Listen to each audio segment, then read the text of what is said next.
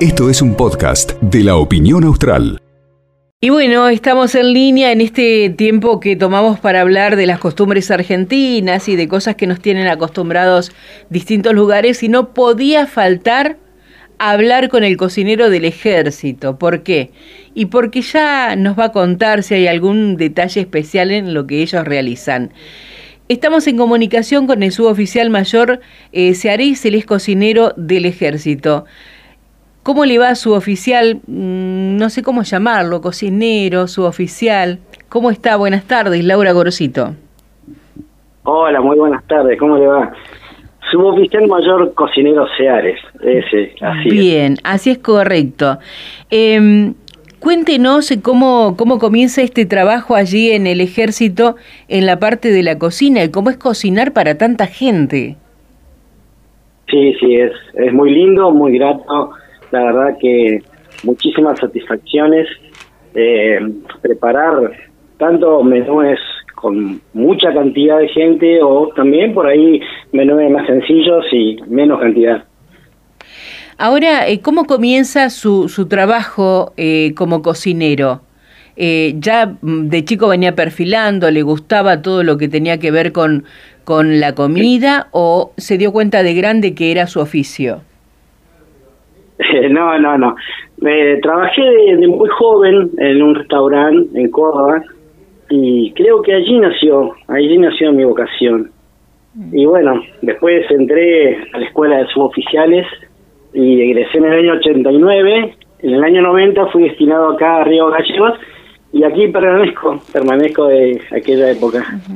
¿Y cómo se trabaja para que entendamos un poquito eh, cómo, cómo es el movimiento dentro de la cocina del ejército? ¿No hay menú eh, durante toda la semana? ¿Ya el, el domingo a la noche se sabe qué menú se va a compartir? ¿O van cambiando, se repiten? ¿Cómo es el sistema? Sí, sí, eh, tenemos un menú semanal, un menú semanal y varía la cantidad de personas diarias, porque por ejemplo tenemos gente de servicio, gente que vive en el cuartel, eh, tenemos distintos motivos por los cuales se pueden alterar las cantidades de raciones diarias que preparamos.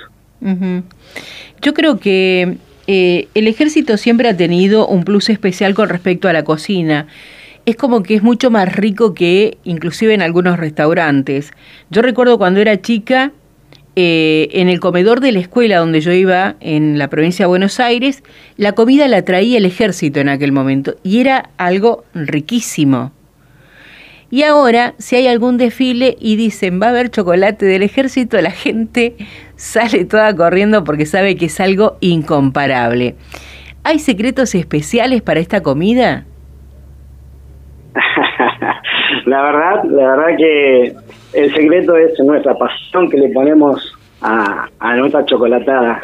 Nuestro chocolate es, muy rico y es como dice usted, eh, en cada oportunidad que tenemos de servir en la comunidad, la gente nos recibe muy, pero muy gratamente y, se van re contentos con, con su vaso de chocolate.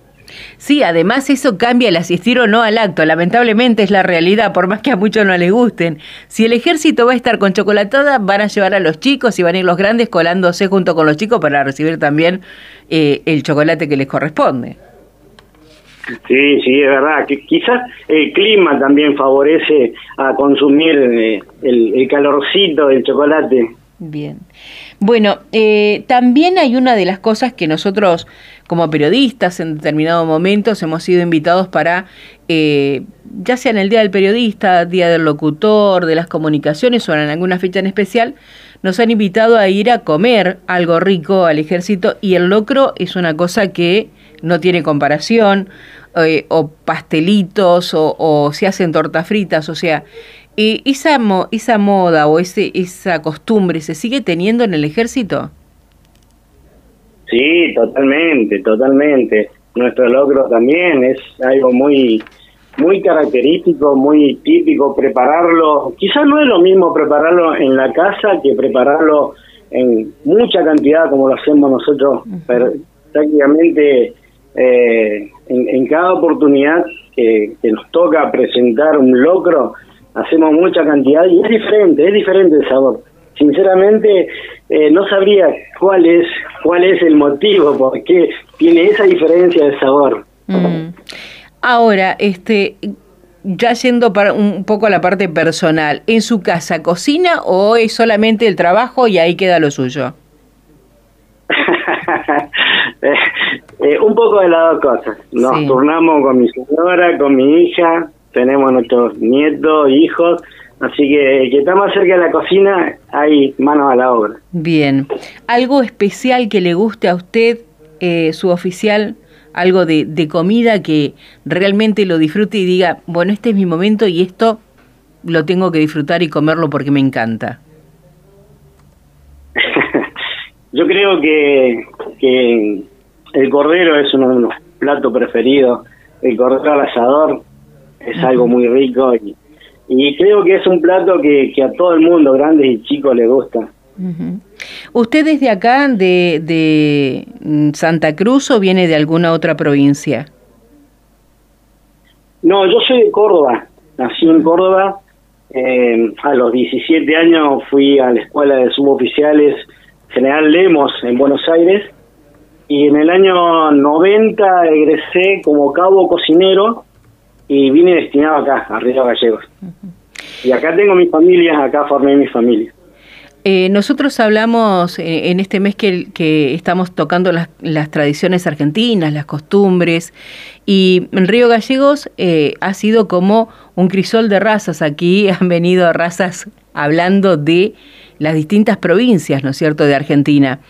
Y cada una ha traído un poquito de, de su pueblo, de su lugar natal. ¿Qué, ¿Qué costumbre, qué cosas arraigadas trajo de Córdoba?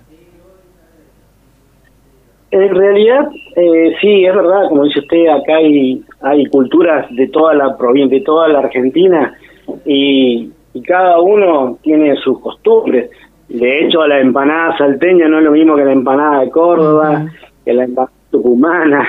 Eso tiene lindo el arte culinario, que tiene muchísimas variantes y para todos los paladares. Yo vine de muy chiquito de Córdoba, y bueno, en Córdoba se come la empanada con aceitunas y mm. pasa de uvas. Exacto, es cierto. no mucha gente gusta. Sí, es cierto. Mi mamá las hacía así y tienen un, un toque especial. Eh, su oficial, qué placer charlar con usted. Bueno, eh, estamos buscando esto, ¿no? Nuestras tradiciones y que no las perdamos, que podamos compartirla con los oyentes para que sepan que aquí en Río Gallegos, en Santa Cruz, tenemos distintas costumbres traídas en algunos casos no solamente de las provincias, porque también tenemos una corriente importante, por ejemplo, de chilenos que tienen sus costumbres, y todo esto arma lo que es esta Argentina. Tal cual, tal cual. Tenemos eh, mucho apego y roce con, con Chile, que también compartimos parte de la cultura gastronómica con ellos también. Bien. Eh, su oficial, muchísimo gusto charlar con usted. Eh, le doy las gracias por sus minutos. No, por favor, el gusto es mío. Y bueno, para cuando deseen visitarnos al, ejército, cuando estemos preparando alguna comida para mucha gente, con gusto recibimos. ¿Cómo no? allí estaremos. Somos unos tres o cuatro, así que vaya separando los platos. Muchas gracias. Gracias a ustedes, buenas tardes. Hasta luego. Hablábamos con eh, el suboficial mayor Searés. En realidad dijo que era correcto decirlo así. Suboficial mayor cocinero Searés del ejército argentino.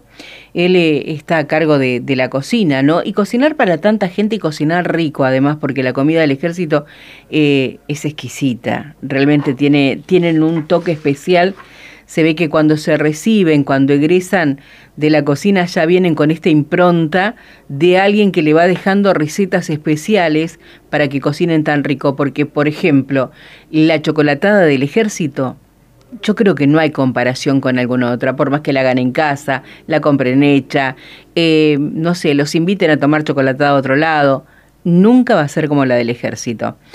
Así, cerramos este, este pequeño bloque con nuestras costumbres argentinas.